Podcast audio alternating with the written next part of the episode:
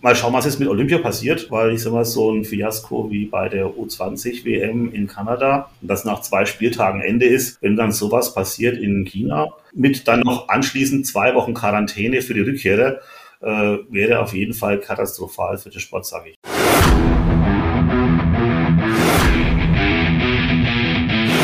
The game is us.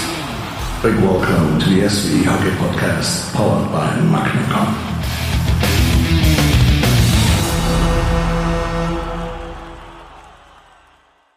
Hallo und herzlich willkommen zur nächsten Ausgabe von The Game is Us, dem Eishockey- und Sport-Podcast der Spielervereinigung Eishockey. Ich bin Olli Mebus, Eishockeyspieler in der deutschen Eishockeyliga. Aktiv bin ich derzeit bei den Ice Tigers in Nürnberg. An meiner Seite darf ich auch heute wieder meinen Partner Flo Stenner begrüßen. Hallo Flo. Hallo zusammen, ich bin der zweite Gastgeber von der SVE und im Berufsleben bin ich bei MacMacon, also der Agentur, die diesen Podcast hier produziert und präsentiert. Und heute sprechen wir mit und über diejenigen, die aufgrund der Corona-Lage aktuell in den Eishallen und in den Stadien fehlen ihr Fans da draußen, jeder unserer Gesprächspartner, der aktiv Profisport betreibt und die wir bisher im Podcast hatten, unterstreicht und hat die Bedeutung der treuen Anhänger und Fans unterstrichen. Und darum haben wir uns heute gleich zwei Fans in den Talk eingeladen. Und wir sprechen heute mit Heiko Sauer, Moderator der größten Eishockey-Facebook-Gruppe mit über 18.000 Mitgliedern. Heißt, wir sind Eishockey-Fans. Und wir sprechen mit Günther Günni Vogel von den DL-Fanbeauftragten. Herzlich willkommen im Podcast. Hallo Heiko. Hallo Günni. Hallo und schönen guten Einen Abend. Einen wunderschönen guten Abend. Ja, schön, dass ihr es in den Podcast geschafft habt und heute zum ersten Mal zu viert. Wir sind alle gespannt, wie das laufen wird. Es wird auf jeden Fall ein, ein, spannender Talk. Wir haben ganz viele Themen vorbereitet. Bevor wir aber wirklich in die Themen, die das Eishockey so bewegt, einsteigen und die auch euch Fans bewegen, ähm, fangen wir doch mal an. Günni, fang du am besten mal an. Stellt euch doch einfach mal in ein paar Sätzen kurz vor. Wer seid ihr? Was macht ihr? Günter Vogel in ja, den diversen Arenen der DEL bekannt als Günni. Äh, Fanbeauftragter, Fanbeauftragten Sprecher seit mittlerweile bald sechs Jahren. Äh, habe angefangen mit dieser Arbeit für die Fans im Jahre 2007, also schon ein paar Jahre her. Angefangen mit Organisation oder Begleitung von den Fans zu den Auswärtsfahrten, dann Fanbetreuung in Nürnberg bei den Damals waren es noch Thomas Sauer Ice Tigers, jetzt wieder Nürnberger Ice Tigers, Leute schmunzelt. Und äh, wie gesagt, seit sechs Jahren einer von den zuvor zwei, mittlerweile drei Sprechern der Fanbeauftragten, weil wir uns als Fanbeauftragte halt ja im Jahr 2006 irgendwie selbst gefunden haben, nachdem es an allen Standorten immer gegeben hat und seit 2008 eben auch hier Sprecher haben, die den Kontakt zwischen der Gruppierung der Fanbeauftragten und der PDDL hier aufrechterhalten und ja, macht mir Spaß, auch wenn ich jetzt gesagt habe, dass bei mir aufgrund des inzwischen doch schon leicht fortgeschrittenen Alters im Sommer Schluss sein wird und ich dann gerne das Ruder an jüngere Hände weitergeben möchte. Super, vielen Dank. Wie schaut es bei dir aus, Heiko?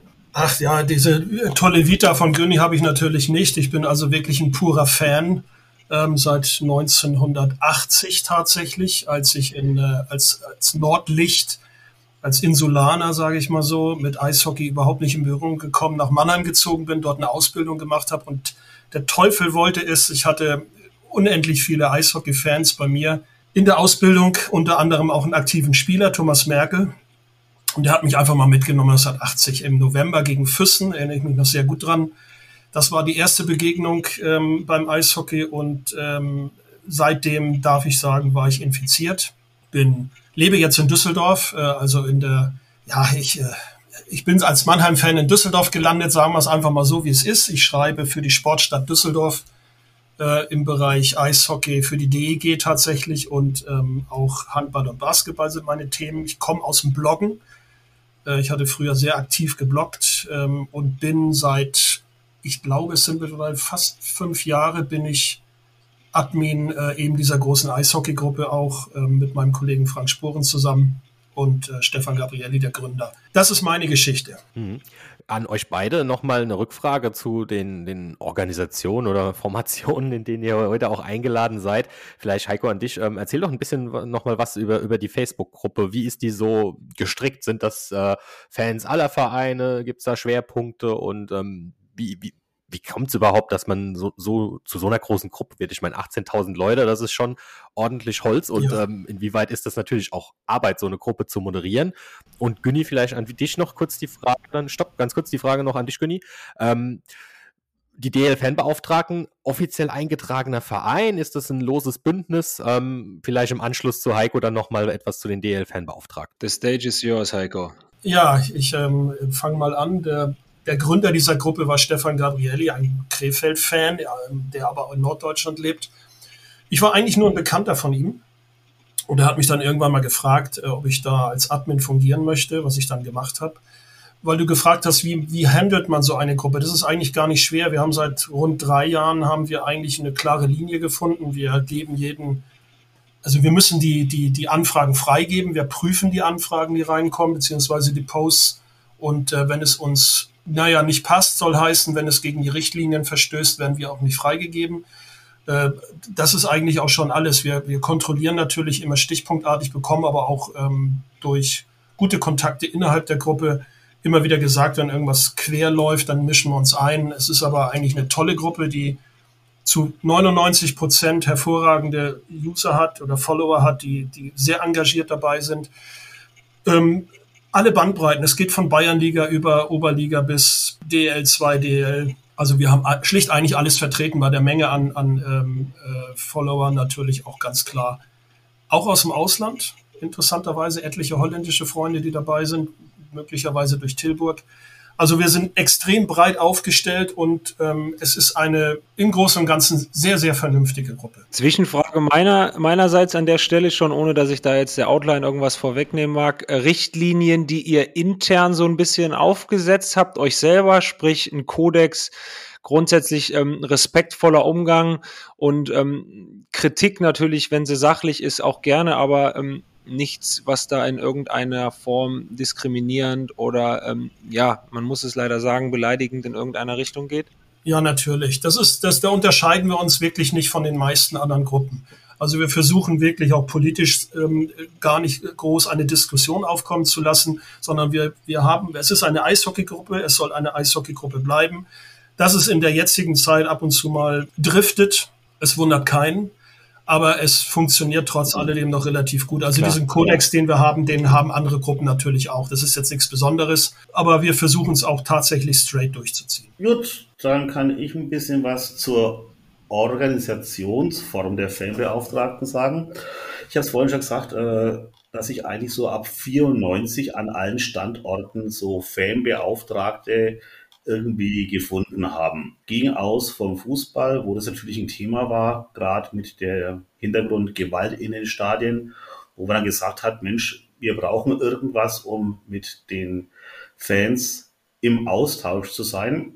Und das Ganze hat sich dann eben auch im Eishockey ergeben. Und äh, das Ganze war auf unterschiedlichste Art und Weise. Also wir haben Fanbeauftragte, die werden vom Verein ernannt. Es gibt welche, die werden von den Fans gewählt. Es gibt welche, die stammen aus den jeweiligen Fanprojekten wirklich bunt gemischt. Äh, da haben wir damals schon gesagt, wir wollen diese Strukturen, die sich da inzwischen etabliert haben, nicht mit Gewalt zerschlagen, sondern sollen Schluss dazu bleiben. Letztendlich äh, haben halt versucht, das Ganze so peu à peu zu professionalisieren haben inzwischen auch hinterlegt, dass in den Durchführungsbestimmungen der DEL drin steht, dass jeder Verein eben zwei Fanbeauftragte oder einen zu benennen hat und äh, haben uns da noch ein eigenes Handbuch gegeben, das wir uns selbst geschrieben haben, wo wir so unsere Rechten und Pflichten uns erarbeitet haben, das dann in Absprache mit der Liga dann auch als Ergänzung zu dem bisschen, was bislang in den Durchführungsbestimmungen drin stand, mit hinzugefügt und sind jetzt gerade dabei, das Ganze noch ein bisschen breiter aufzustellen.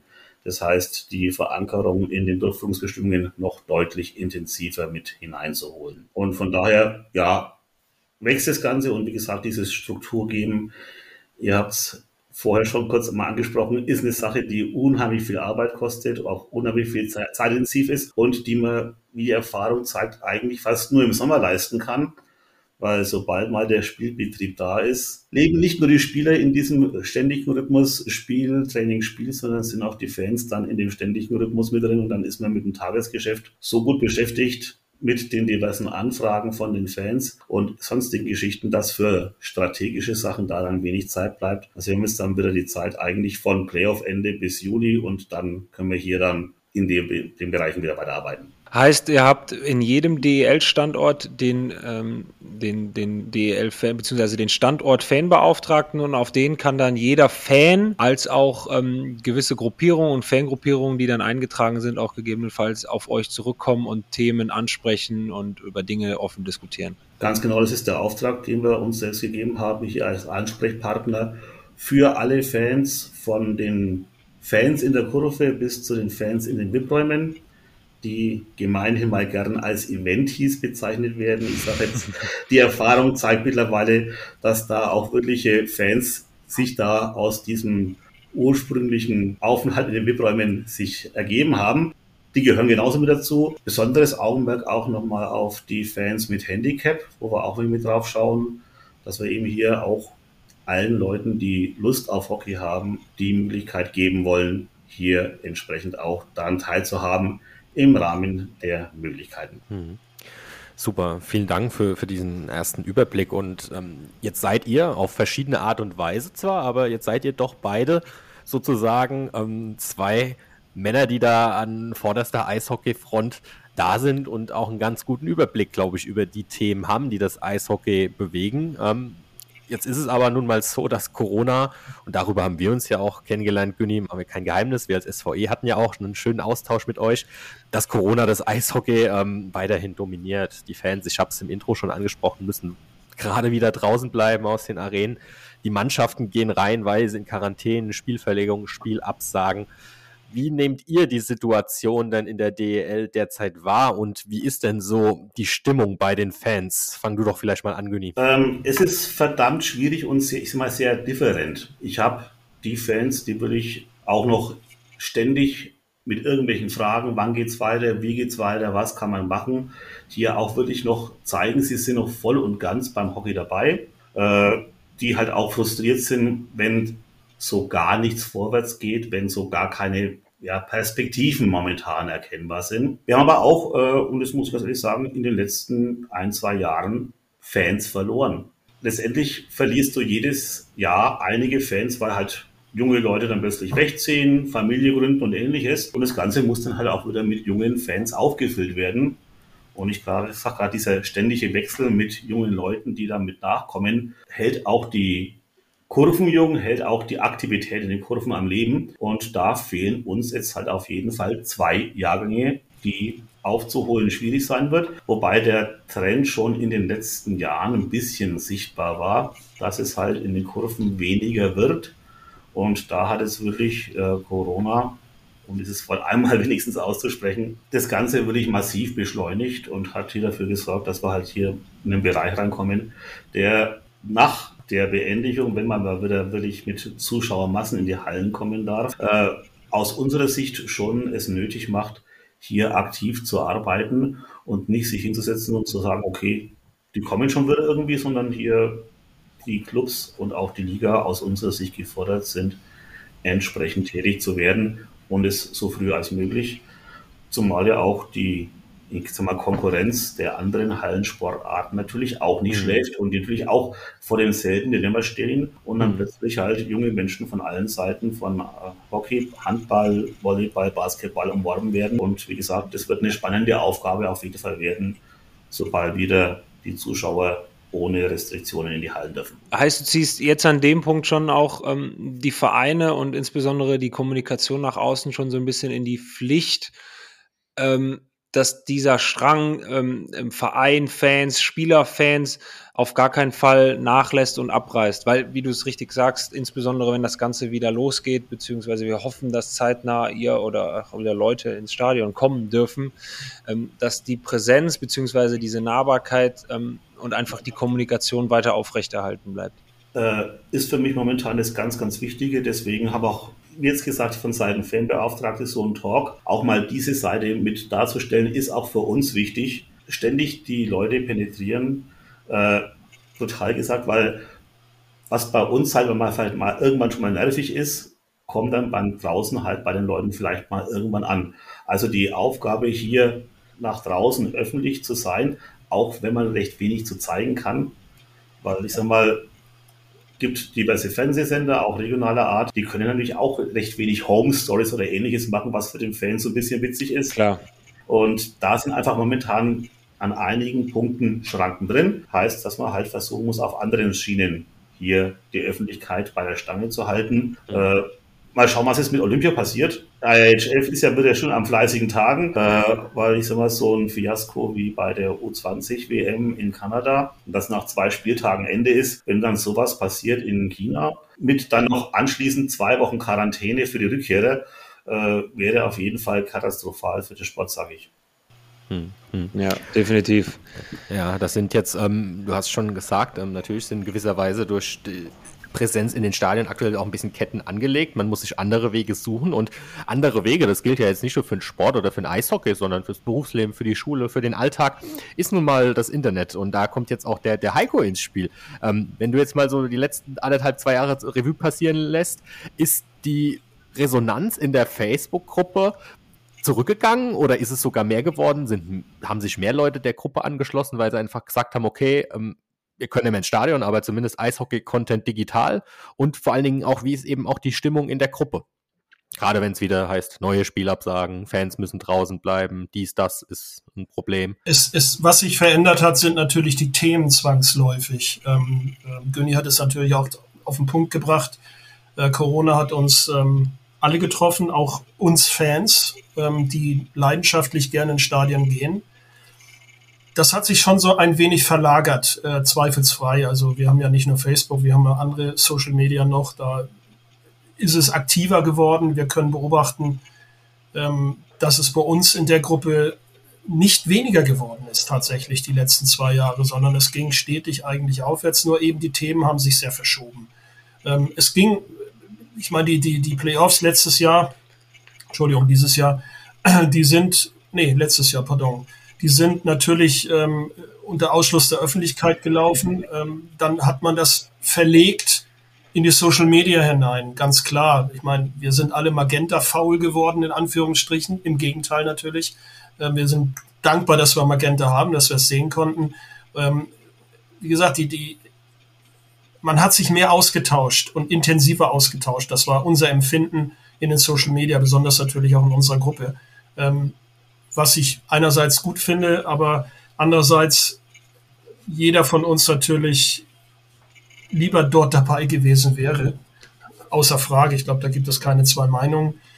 Und man hat sich zu sehr dran gewöhnt an, an den, an, ans, ans Netz, man hat sich zu sehr dran gewöhnt an Magenta. Ich, ich hatte, ich, ich konnte Spiele besuchen aufgrund auch meiner, meiner Tätigkeit nebenbei für die Sportstadt Düsseldorf und als ich habe einen Presseausweis, das heißt, ich hatte tatsächlich den Zugriff auf Spiele. Ich habe es auch gemacht und muss ehrlich gestehen, ich habe einen Blog darüber verfasst und ich stehe 100% hinter diesem Blog. Es war schlecht. Es hat, es hat mir keinen Spaß gemacht. Es hat mich frustriert. Ich stand da in der großen Halle mit 200 Leuten maximal, ähm, Staff und Spieler und, und Presse. Und ich habe für mich beschlossen, dass ich das nicht mehr machen werde. Also ich gehe da nicht mehr hin. Ich kann zu den Spielen der DEG gehen oder auch nach Mannheim fahren, das ist alles möglich, aber ich werde es nicht mehr machen, wenn die Fans ausgesperrt sind. Äh, das ist für mich jetzt so eine Geschichte. Ich weiß nicht, das mag oldschool sein, ja, ist es vielleicht, aber mich frustriert es, in einen Rund hineinzublicken, kein Mensch drin, kein Lärm. Ähm, da da habe ich keinen Spaß dran. Und man merkt es auch tatsächlich in den, in den Social Media, dass da alles teilweise sehr frustrierend rüberkommt, teilweise aber sehr engagiert diskutiert wird. Also es ist ganz unterschiedlich. Man, es tauchen Leute auf, die man lange Jahre nicht mehr gelesen hat. Die kommen plötzlich wieder dazu und engagieren sich dann auch in, in Posts. Aber es hat sich verändert. Ähm, ich bin im Moment noch sehr unsicher, ob es irgendwann mal ähm, wieder anders wird, dass ich dann, wenn das wieder zu Ende ist, diese ganze Pandemie-Geschichte irgendwann hoffentlich mal, dass es dann von 0 auf 100 sofort wieder losgeht. Da bin ich leider sehr skeptisch im Moment kann ich in dem Fall dem Hyper würde ich nur zustimmen. Ich bin auch ab und zu mal in der Halle, wenn es darum geht, die Halle wieder von Handball auf Eishockey, was die Fanbanner oder die Werbebanner betrifft, umzurüsten. Und wenn man danach das Spiel noch anschaut, äh, das ist beim ersten Mal noch sehr interessant, weil man halt wirklich jeden Kommentar, sei es vom Eis, sei es von der Bande, sei es von den Rest, wirklich mithört. Das ist, wie gesagt, am Anfang interessant und nach dem zweiten, dritten Mal, äh, ja, kennt man die Sprüche auch. Move, move. und äh, dieses Eishockey als Gemeinschaftserlebnis, was in meinen Augen für viele auch ein ganz wichtiger Punkt in den Kurven ist, dass man halt neben dem Erlebnis des Sports halt auch sehr viele Freunde wieder trifft, den Abend gemeinsam verbringt oder dann auch bei Auswärtsfahrten gemeinsam unterwegs ist und den gesamten Tag zusammen verbringt. Dieses Gemeinschaftserlebnis, das geht halt momentan wirklich völlig flöten. Und äh, wie gesagt, Heiko, ich kann nicht verstehen. Ab und zu mal gehe ich rein, wenn es halt was zu arbeiten ist, aber so richtig Spaß macht's wirklich nicht. Dem kann ich mich nur anschließen.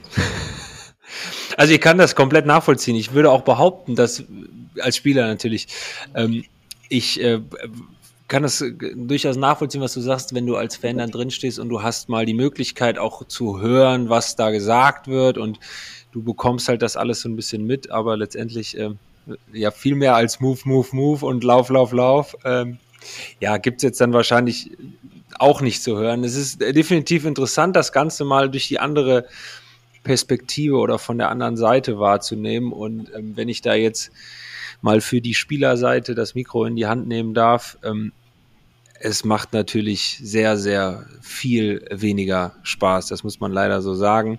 Und auch Anfang der Saison, ähm, natürlich haben wir mit Zuschauern gestartet, dann waren die Hallen wieder halb voll, die Leute wurden vorsichtiger, dann kamen sie wieder weniger, dann waren die Hallen halb gefüllt. Ähm, dann saßen sie mit vier Meter Abstand da mit ihren Masken. Ich glaube, dieses dieses grundsätzliche Feeling da zu stehen in der Kurve und man hat volle Ränge und ähm, man trifft sich zusammen, man trifft sich eine Stunde vorher, was auch immer, trinkt noch ein Bierchen zusammen und ähm, bleibt vielleicht noch länger und diskutiert noch über das Spiel. Dieser soziale Aspekt, der, der so verloren geht und ähm, auch dieses, diesen Mehrwert, den dieser Zuschaueranteil für die Spielerperspektive hat. Das heißt, dieses zusätzliche Pushen, wenn man, weiß ich nicht, ein Tor führt oder wenn man ein Tor zurücklegt und man braucht noch eins, der fehlt halt komplett. Und das ist, das wird einem jetzt wieder bewusst, ähm, wie vehement und wie gravierend das, äh, wie das tatsächlich eigentlich ist. Ja, super, super spannende Perspektiven und ähm, in dem, wo ihr euch jetzt alle einig wart, ist, dass eben ähm, das Thema Fans in den Stadien fehlt. Und wenn ich das richtig rausgehört habe, besteht ähm, auch eine gewisse Skepsis, dass ähm, dieser Schalter, oh, wie es ist jetzt wieder erlaubt und es wird alles wieder zu normal, dass das so nicht passieren wird. Ähm, könnt ihr das vielleicht noch mal ein bisschen ausführen, was da die Hintergründe sind? Haben sich die Fans einfach gewisserweise von dem Sport ein bisschen distanziert oder sind es einfach die, die digitalen Angebote, die da eventuell locken könnten oder lass uns da mal versuchen, auf Ursachenforschung zu gehen, um vielleicht auch äh, an Lösungsideen zu arbeiten. Ähm, ich, hatte, ich hatte das ja in einem Nebensatz auch schon gesagt, oder war es eigentlich ein Hauptsatz, dass wir uns zu sehr an Magenta gewöhnt haben, was nun klingt komisch, ist aber so, um nach Peter Lustig zu sprechen. Ähm, man sitzt daheim, es ist, es ist ein normales geworden. Weißt du, man weiß, die Spiele beginnen Sonntag so und so viel Uhr. Das ist, da ist man hervorragend informiert. Das hat mich früher, ähm, früher vor der Pandemie gar nicht so richtig interessiert. Da war ich halt unterwegs.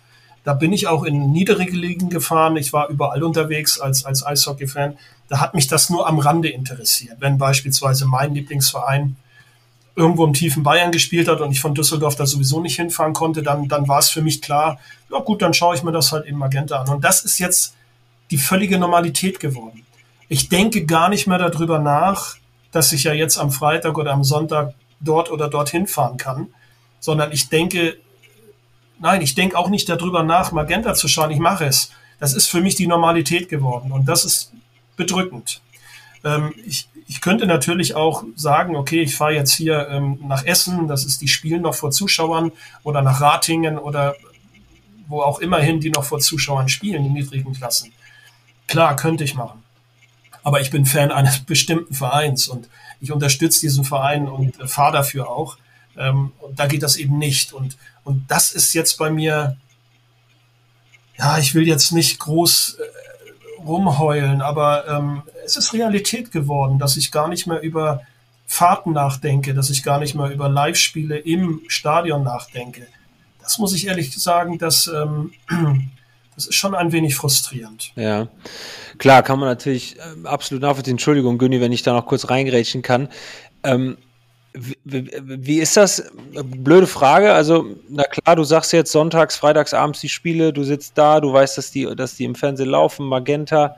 Äh, in diesem Sinne freundliche Grüße, kleine Schleichwerbung. Trifft man sich da irgendwie im Rahmen der Möglichkeiten mit Freunden, Fans, schaut die Spiele zusammen? Ich meine, wir haben natürlich auch alle Beschränkungen und, und Testungen etc.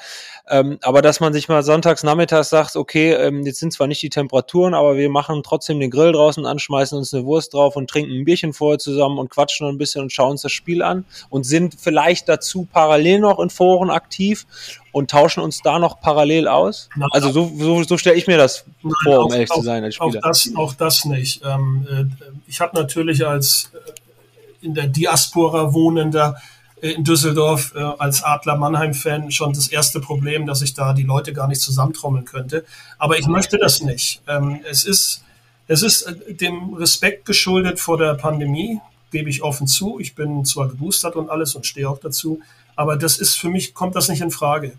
Ähm, für mich ist, Günni wird mir da ja. wahrscheinlich zustimmen, für mich ist das Treffen mit Freunden im Stadion das Entscheidende. Wir hatten es gerade eben thematisiert. Für mich ist nicht das Treffen zu Hause auf der Couch mit Freunden, die gleicher Gesinnung sind, äh, sportlicher Gesinnung sind, das Entscheidende. Da will ich meine Ruhe haben. Und, aber im Stadion, da ja, aber zu Hause, muss ich ehrlich gestehen, käme ich nicht auf die Idee. Überhaupt. Mhm. Also ich Güni? weiß von, von einigen, die hier auch wirklich gemeinsam gucken und es also als kleines Gruppenevent machen. Aber häufig ist es wirklich so, dass man sich inzwischen so eine gewisse Bequemlichkeit angewöhnt hat, was jetzt auch noch aus dem letzten Jahr oder aus, dem, aus der ersten Phase, also aus der vorhergehenden Saison gewesen ist, mit dem Spielplan, der halt wirklich jeden Abend Eishockey beinhaltet hat. Das Ganze noch in Verknüpfung mit einem Fernsehprogramm, die natürlich auch bloß Konserven irgendwie gezeigt haben. Dann war mir so der Blick abends in die Fernsehzeitung, was kommt, kenne ich, kenne ich, dreimal gesehen, zehnmal gesehen, zwölfmal gesehen, alles okay.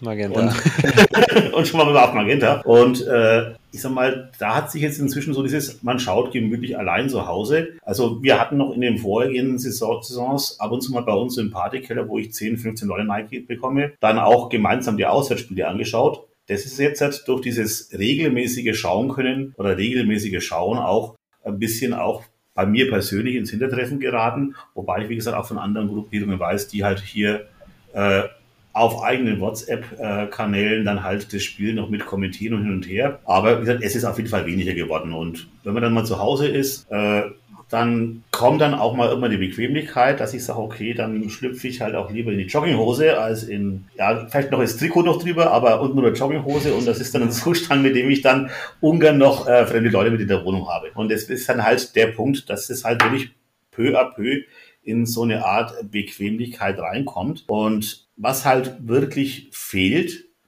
ist diese gemeinsam erlebte Emotion. Weil mhm. sicherlich, wenn ich zu Hause dann beim Tor kommt auch das Ja und Ja, aber dieses Abklatschen mit den Leuten und dieses gemeinsam sich freuen, dieses auch gemeinsame Leiden, das ist ein ganz wichtiger Punkt, der mir momentan völlig fehlt. Und gerade dieses gemeinsame Leiden, wenn mal irgendwas nicht so gut läuft, ist auch ein ganz wichtiger Aspekt, um sich wieder gegenseitig aufzufangen. Ist der auch weniger nervend aufreibend?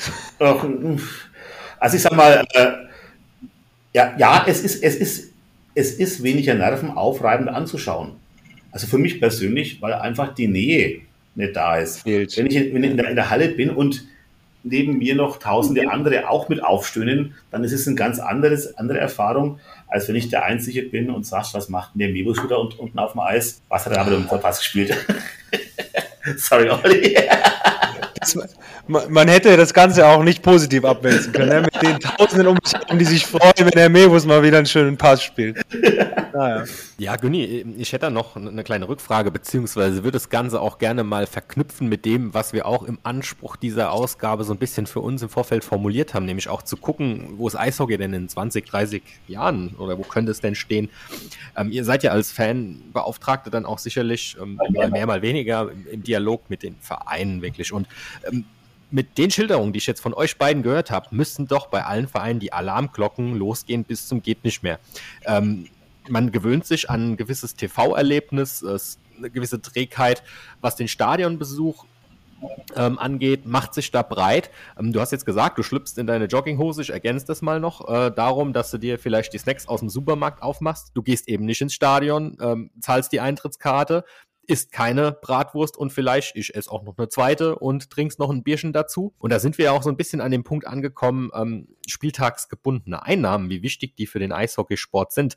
Ähm, besteht da gerade aktueller Austausch? Bei uns ist auch kein Geheimnis. Wir haben vor anderthalb Jahren gesprochen, war das schon Thema, ne? Äh, ist ein Thema, das wir auch bei den Clubs immer wieder versuchen aufs Tapet zu bringen, weil gut, in vielen Bereichen ist dann wieder Halle und äh, Mannschaft getrennt. Das heißt, der Hallenbetreiber ist derjenige, dem dann halt die Einnahmen aus Catering und so weiter verloren gehen. Gibt aber auch Hallen, wo halt auch dann der Club mit an den jeweiligen Einnahmen beteiligt ist. Ist unterschiedlich. Aber es ist einfach ein Bereich, der extrem schwierig zu fassen ist, weil man halt auch schauen muss, wo gehen mir die Fans verloren. Und das ist mal der erste Punkt, bevor ich hier irgendwelche Aktivitäten beginne, sollte man auch mal anfangen, so eine Art Bestandsaufnahme zu machen, zum Beispiel Dauerkarten im Vergleich Struktur, männlich, weiblich, Altersstruktur. Wie schaut die Struktur heute aus? wie hat sie vor zehn Jahren ausgesehen, um hier zu sehen, welche Gruppierung mir wirklich weggebrochen ist. Und wo muss ich dann auch wirklich den Stift ansetzen, wo muss ich wirklich auch die Werbung zielgerichtet machen, weil wenn ich jetzt hier mit der Gießkanne anfange und überall alle Werbekanäle vollblogger, dann kostet es einen Haufen Geld und ich erreiche damit wirklich nur einen Bruchteil. Ich muss wirklich schauen, zielgerichtet und es ist dann wirklich von Standort zu Standort unterschiedlich. Es gibt wirklich Standorte, wo noch die Jugend massiv da ist gerade so in Bereichen, wo es ansonsten nichts gibt. Aber es gibt dann halt auch in den Großstädten wirklich so viele andere Möglichkeiten, wo halt Hockey ständig mit Diskothek und diesem und jenem konkurriert. Und wenn man da halt mal lange genug draußen ist, wie gesagt, dann verliert man halt die Sachen. Und da muss man auch schauen, okay, wie komme ich an diejenigen ran? Und das ist ein Projekt, was wir jetzt halt auch momentan schon bei uns selbst diskutieren. Und äh, wir haben von Seiten der Fanbeauftragten immer im ja, Juni, Juli unser Treffen, was damit auch mit auf der Agenda stehen wird. Welche Möglichkeiten sehen wir hier? Welche Notwendigkeiten sehen wir? Und letztendlich bleibe ich immer wieder an dem einen Wort hängen, das heißt Emotion. Und die ist einfach etwas, mhm. die erlebe ich wirklich nur in der Halle. Heiko, wie, wie schaut das bei dir aus? Ähm, machst du so die Beobachtung auch? Ich, ja, also ich bin da völlig, äh, wie sagt man so schön bei Günni auch, ähm, muss aber noch eine kleine Anekdote zum Besten geben. Es gibt auch andere nicht nur wir Alten, die vielleicht ein bisschen den Frust vor sich herschieben. Ähm, ich bin im Außendienst viel unterwegs und hatte letzten Montag ähm, die Freude, in eine äh, Kneipe in Bremerhaven reinzuplatzen, in der tatsächlich das Spiel übertragen wurde. Und es waren Fans da drin, ähm, die auch super engagiert sind und natürlich Abstand, alles wie sich das gehört, selbstverständlich, auch 2G, die von sich aus auch, das ist ein Fanclub dort, die unheimlich viel Eigeninitiative auch haben und die Leute auch wieder mitreißen. Und äh, das ist ein Fanclub mit knapp über 20 Mitgliedern, nicht sehr groß, aber immerhin sehr engagiert, äh, die vieles auf die Beine stellen. Und ähm, ich glaube, solche Engagements auch aus den Fanclubs heraus, das ist auch ein Ansatz, wo man sagen kann, Leute, das, die, die machen was, die, die sammeln, ich meine, das ist banal, sammeln klar Geld, wo Geld fehlt aber ähm, die, die stützen die Mannschaft auch durch, durch Aktionen, die ähm, posten, die man merkt richtig, dass die mit Herzblut auch absolut immer noch top dabei sind und die sich gar nicht unterkriegen lassen und die äh, überhaupt nicht ähm, so frustriert, wie ich jetzt beispielsweise ähm, dem gegenüberstehen, sondern die was tun, die was in die Hand nehmen. Und ähm, das finde ich sehr bemerkenswert. Und Grüße nach Bremerhaven. Das hat mir schon, das hat imponiert, was ihr gemacht habt und was ihr macht. Ähm, tolle Sache und ähm, einfach weitermachen so. Und ich glaube, da, vielleicht weiß Günni da ein bisschen mehr als, als Beauftragter. Wie sieht das mit den Fanclubs aus? Ähm, hängen die mit dran oder, oder engagieren die sich jetzt noch stärker oder was machen sie in der Zeit? Ich denke, das ist auch ein ganz wichtiger Punkt. Es, also auch wenn wir jetzt hier ein bisschen so kritisch das Ganze gemalt haben, es ist nicht zapfenduster und alles schwarz, sondern es gibt durchaus noch genügend Sachen, auf die man aufbauen kann. Also ist jetzt nicht so, dass jetzt äh, das deutsche Hockey kurz vorm Ende stehen würde. Nee, überhaupt nicht. Es sind noch wirklich genügend auch Aktivitäten da von verschiedenster Seite. Es gibt noch genügend Leute, äh, die hier auch noch mit Herzblut dranhängen, die hier auch noch Aktivitäten zeigen. Ich sehe es bei uns zum Beispiel, wir hatten eigentlich geplant, noch einen Sonderzug zum Heimspiel zu machen, mal so als Sonderaktion, einfach vor dem Hintergrund, falls das Spiel abgesagt wird, dass man dann wenigstens zu Hause ist und nicht dann fünf Stunden für eine Fahrt nach Iserlohn auf dem Bahnhof in Letmate rumstehen muss, weil ich glaube, da ist der Frust noch größer. Äh, ist jetzt dann auch wieder leider gecancelt worden, weil wir gerade, wie wir mit dem Verkauf angefangen haben, dann plötzlich keiner mehr in die Hallen durfte. Aber wir machen auch noch da weiterhin, versuchen hier auch die Fans bei Laune zu halten. Haben jetzt aus dieser Sonderzugfahrt wird eine Fahrt ins fränkische Umland am Spieltag, wo wir vorher ein bisschen gemeinsam essen gehen, Bier trinken, in der Hoffnung, dass wir dann auch danach wieder in die Halle gehen dürfen. Und das sie dann so im März irgendwann, ist die Hoffnung einfach, dass wir sagen, sagen Mensch, nach der Olympiapause, so es denn diese Pause gibt, äh, ist die Hoffnung schon durchaus da, dass man wenigstens nur ein bisschen Zuschauer mit reinbekommt und dass man dann wenigstens die Playoffs als die besondere Jahreszeit dann auch wieder mit einigermaßen gefüllten Hallen und dann auch diese gewohnten Emotionen mit beteiligen kann. Weil es wäre ein ganz wichtiger Punkt, um nicht hier irgendwie dann auch wieder Playoffs vor leeren Hallen zu haben und dann im nächsten Herbst mit dann Theta oder Zeta oder wie dann immer die aktuelle Variante auch heißen mag, dann wieder mit ein paar Spielen anzufangen und danach wieder leer zu sein. Also wir versuchen es auch entsprechend arbeiten dran und wer hier irgendwie was machen will, Unterstützung gibt es dann an den jeweiligen Standorten von Seiten der Fanbeauftragten immer gerne. Sehr, sehr, sehr, sehr interessant, was ihr da beide sagt. Also ich bin da jetzt die letzten drei, vier Minuten tatsächlich äh, nickend und ja und bla bla bla vor dem Mikro hier gesessen. Ähm, ich finde das, ich finde beide Ansätze, die ihr, die ihr bringt, total gut. Und Günni, du hast das gerade echt auf den Punkt gebracht. Ähm, es ist ja wirklich keineswegs der Fall, dass da irgendwer den Kopf in den Sand steckt und ähm, das Negative da in den Fokus rückt. Also ob das die Story jetzt vom Heiko ist aus Bremerhaven, von dem Fanclub von 20 Leuten, die da wirklich im Hintergrund äh, mit solchen kleinen Aktionen für das große Ganze irgendwie ähm, was, was, was beitut oder ob das diese Aktion ist. Ähm, ich finde es total interessant, dass du das jetzt gerade erzählst. Habe ich noch nie von gehört, von dem, von, der Sonder, von dem Sonderzug nach Nürnberg, beziehungsweise ähm, von dieser Tour, die ihr plant, ist Frankenland. Es sind Dinge, von denen bekommen wir ja tatsächlich, und jetzt würde ich behaupten, bin ich ein Spieler, der da noch relativ viel von mitbekommt, weil ich, sag ich jetzt mal, länger an dem Standort bin und deutscher Spieler bin und schon länger in der Liga bin, aber der davon überhaupt nichts mitbekommen hat. Ähm, was ja, was ja total interessant ist. Und nichtsdestotrotz, dass all diese positiven Ereignisse oder kleinen Geschehnisse noch stattfinden, zu diesem nicht so erfreulichen Gesamtbild, was sich gerade ergibt, bin ich den Punkt, den du gerade eben gebracht hast, dass dieses Gießkannenprinzip, dieses Stichwort Marketing, auf welche Fans gehe ich zu, wie binde ich die Fans, wie kriege ich die Leute nach der langen Abstinenz in den Stadien wieder in die Arenen und welche Fans binde ich wie, ähm, finde ich, sind total interessante Ansätze. Ja, du, ähm, Olli, über das Thema Marketing haben wir, glaube ich, auch in vielen verschiedenen Gesprächen sind wir immer wieder drüber gestoßen und es, es bleibt eigentlich nur die Hoffnung, dass sich das Ganze auch wirklich dann äh, in Zukunft noch ein bisschen intensiviert. Ähm, ich bringe es ja immer so ein bisschen überspitzt auf den Punkt und sage so, ich habe immer wieder so aus meiner Marketingbrille den Eindruck, dass man halt auch gerade mit Blick auf die einzelnen Spieler, ähm, die natürlich auch viel zur Attraktivität des, des Vereins und des, des Produkts am Ende Eishockey beiträgt, dass man über die Spieler doch noch relativ wenig erfährt, wenn man so ein bisschen auf die Öffentlichkeitsarbeit schaut. Ähm, klar, man weiß, der hat jetzt wieder ein Tor geschossen, Vorlage gegeben oder er hat heute Geburtstag. Aber ich glaube, da wäre es auch ganz, ganz wichtig, dass man die Geschichten, die den, den Menschen, Eishockey-Profi, die jeweiligen Individuen noch ein bisschen stärker nach außen trägt. Genauso wie es wünschenswert wäre, dass die Geschichten, die ihr zwei hier eben erzählt habt, auch irgendwie noch größer gespielt werden, vielleicht auch von Vereinen aufgenommen werden, dass man sich da gegenseitig wirklich befruchtet. Ne? Äh, bietet vielleicht so eine Krise auch wirklich eine Chance. Das auf jeden Fall und letztendlich, wir versuchen es auch schon entsprechend. Äh, jetzt kommt dabei auch wieder das, die Krux dabei. Ich Heiko und ich werden, sind beide noch wahrscheinlich irgendwo im Berufsleben aktiv. Das heißt, wir haben noch Arbeitgeber, die geben uns Geld und wollen, dass wir dafür auch Zeit aufwenden. Und dann haben wir noch Hockey nebenher und dann gibt's noch ein bisschen Familie und dann gibt's noch dies und jenes und irgendwann mal hat der Tag auch noch 24 Stunden. Also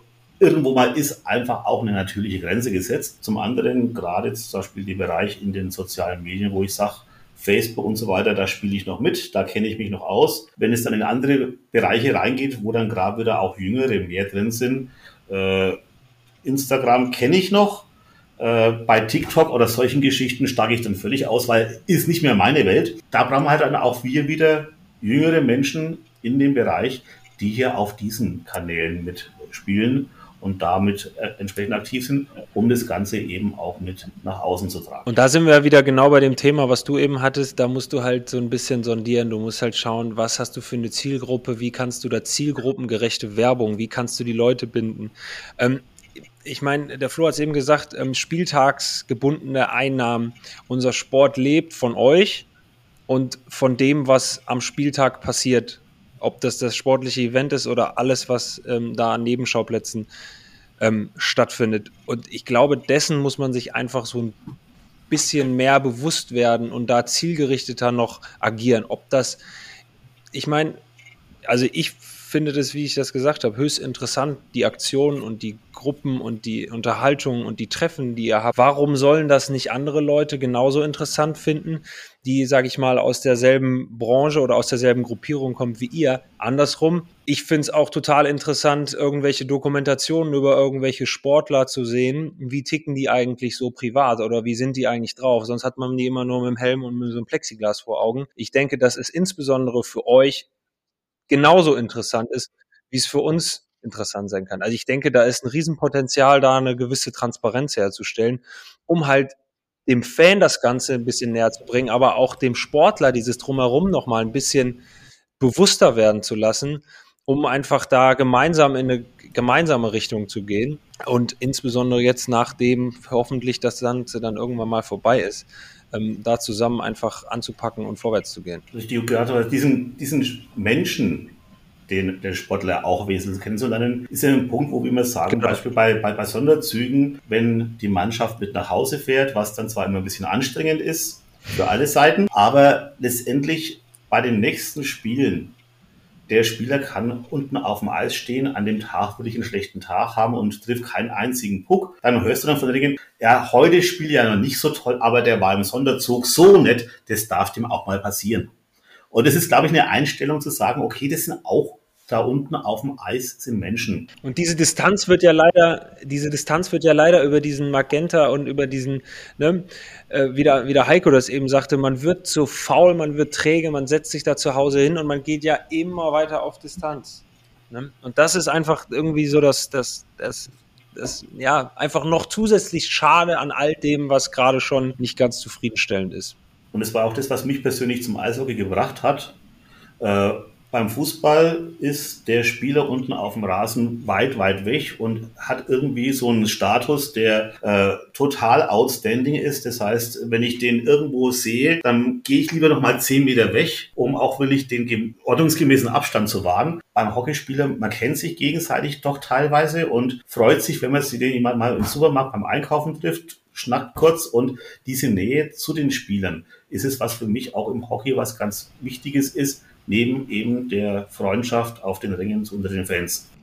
Ja, was ich jetzt aber auch immer wieder rausgehört habe, dass natürlich unbedingt für den Sport sein muss und sein sollte, dass einfach wieder das Stadionerlebnis da ist, dass die Emotion da ist, dass die persönliche Verbindung auch irgendwo da ist. Ähm, aber gerade wenn es jetzt natürlich auch darum geht, ähm, vielleicht nicht den, den, den innersten Circle, den, den engsten Kern an Unterstützer anzusprechen, sondern vielleicht denjenigen, der mal gerade jetzt oder über Olympia mal über Eishockey gestolpert ist, aber mit der Sportart noch nicht so sonderlich viel anfangen kann, um den vielleicht ins Boot zu holen. Gibt es vielleicht noch so ein paar andere, weniger softe Themen, die ich jetzt auch gerne nochmal in der verbleibenden Zeit ansprechen würde. Und ähm, als ich mit Eishockey das erste Mal in Berührung gekommen bin, Stadionerlebnis, alles cool. Was ich zu Hause gemacht habe, ich habe recherchiert, ja, äh, wer steigt, wie, steig, wer steig, wie viele steigen denn eigentlich ab? Und dann ist mir aufgefallen, ha, da gibt's gar keine Abste Auf- und Absteiger. Aber gerade dieses Thema Auf- und Abstieg macht ja auch gewisse Sportarten extrem, extrem sexy, ja, ähm, macht's spannend. Ähm, Ist das auch A in der Facebook-Gruppe und B im, im äh, Kreise der Fanbeauftragten Thema, die Auf- und Abstiegsregelung, die ja immer und immer wieder in aller Munde ist, jetzt gerade ganz frisch und aktuell.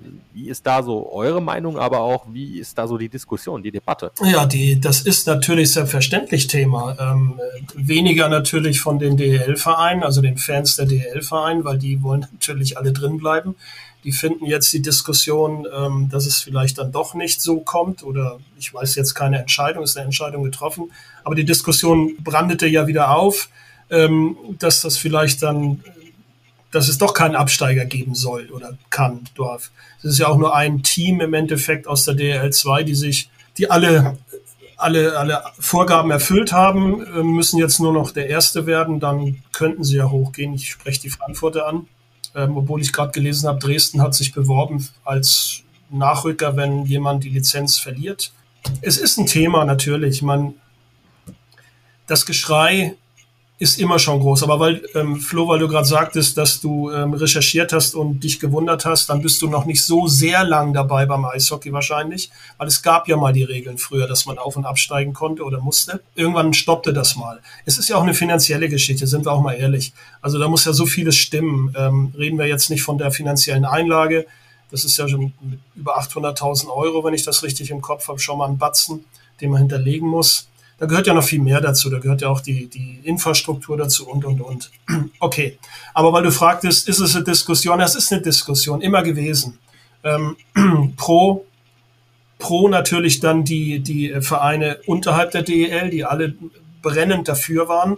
Ähm, contra oder teilnahmslos die, die DEL-Fans, äh, weil die natürlich sagten, ja, um Gottes Namen, muss sein, könnte sein, muss aber nicht sein. Ich glaube, da äh, gibt es viele, die, die ganz glücklich sind, dass es das die letzten Jahre nicht gab. Es gibt ein paar Vereine, die ich jetzt nicht namentlich nenne, aber die natürlich dann verschwunden wären aus der DL. Ist eine Diskussion und kommt so periodisch immer wieder hoch. Gerade jetzt gab es ja eben auch ähm, wieder mal den Ansatz, ähm, dass das vielleicht dann doch nicht stattfindet. Ja, meine persönliche Meinung dazu, ja, ich möchte den Auf- und Abstieg. Ganz einfach. Also für mich ist das gar keine Frage.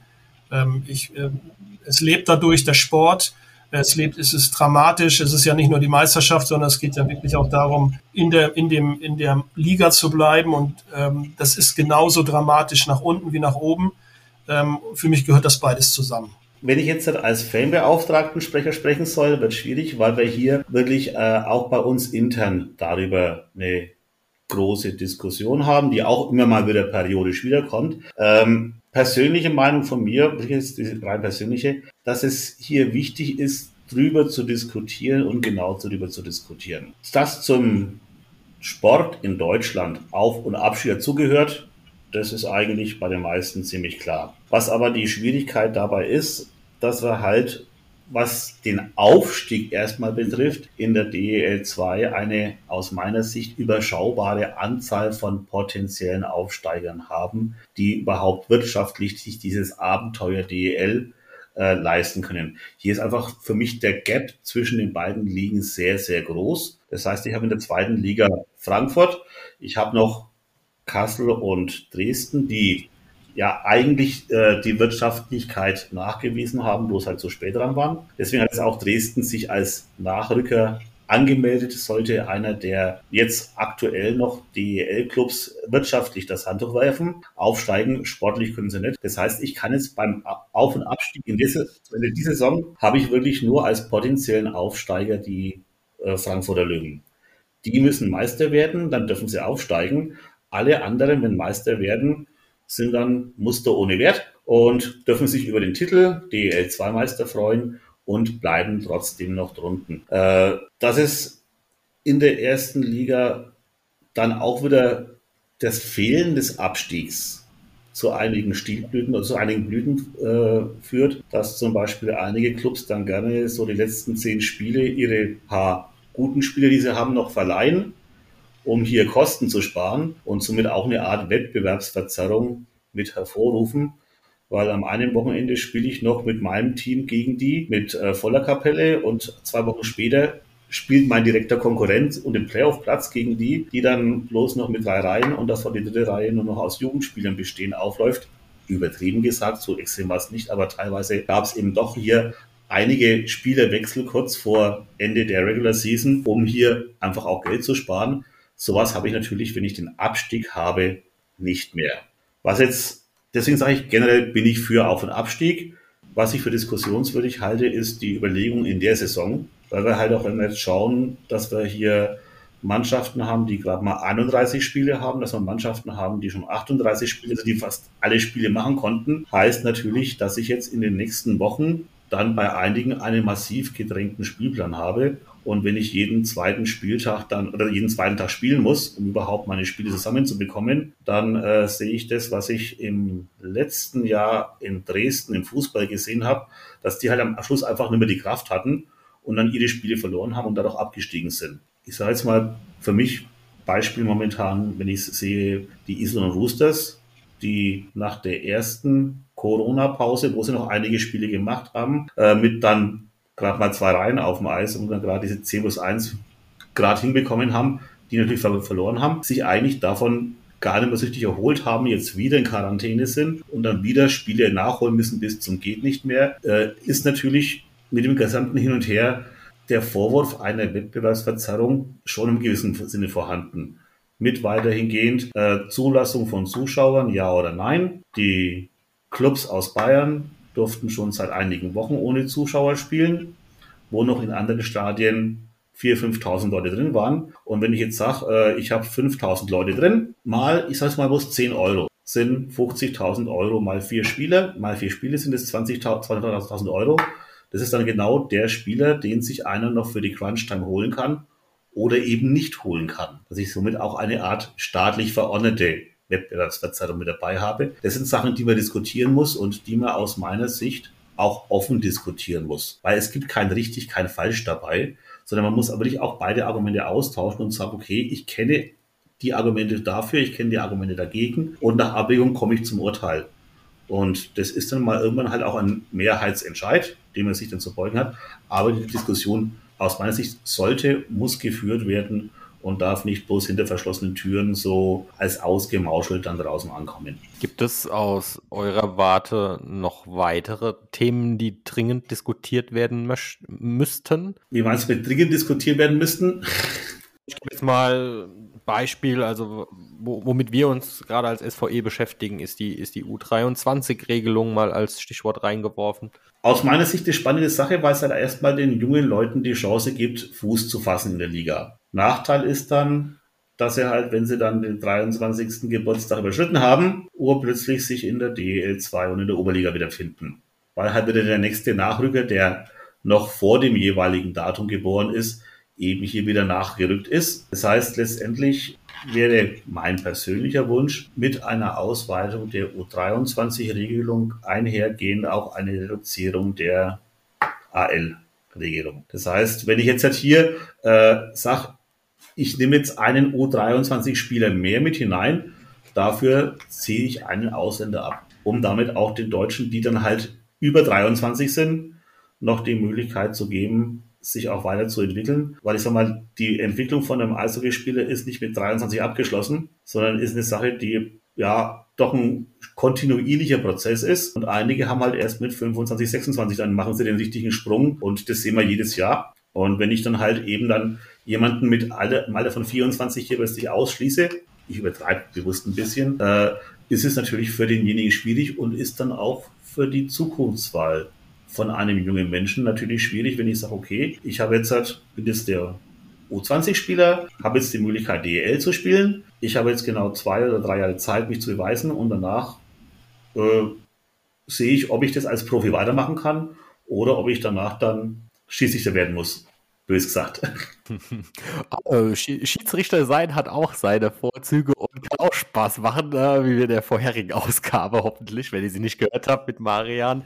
Äh, hört da mal rein in die Ausgabe mit einem Profi-Schiedsrichter. Ähm, ich gucke mal auf die Uhr und sehe, dass die Stunde Fan Talk wie im Flug verflogen ist oder wie das gute deutsche Sprichwort heißt, das war glaube ich nicht ganz richtig. Ähm, ich glaube, wir haben ganz viele Diskussionspunkte angestoßen. Und ähm, Heiko, mich würde es unglaublich interessieren, wenn der Podcast dann hoffentlich auch in der Facebook-Gruppe von, von euch landet, ähm, was für Themen da diskutiert werden. Und ähm, würde an der Stelle auch gleich mal, Olli, wenn du da zustimmst, vorschlagen, dass wir diesen, diesen Fan-Talk auch auf jeden Fall ähm, mal wiederholen. Abs absolut, wenn ich da mal kurz reingerätschen kann. Ich glaube, ich habe jetzt längere Zeit nichts gesagt. Ähm, ich finde es total interessant. Ich meine, ich wiederhole mich, es tut mir leid, ähm, aber ich finde es wirklich mal echt angenehm, andere Positionen und andere Sichtweisen auf die Dinge auch ähm, wahrzunehmen. Und ich wiederhole mich wieder, wie ich das eben gesagt habe. Ihr seid letztendlich der größte Teil, der das Ganze möglich macht. Wir haben über die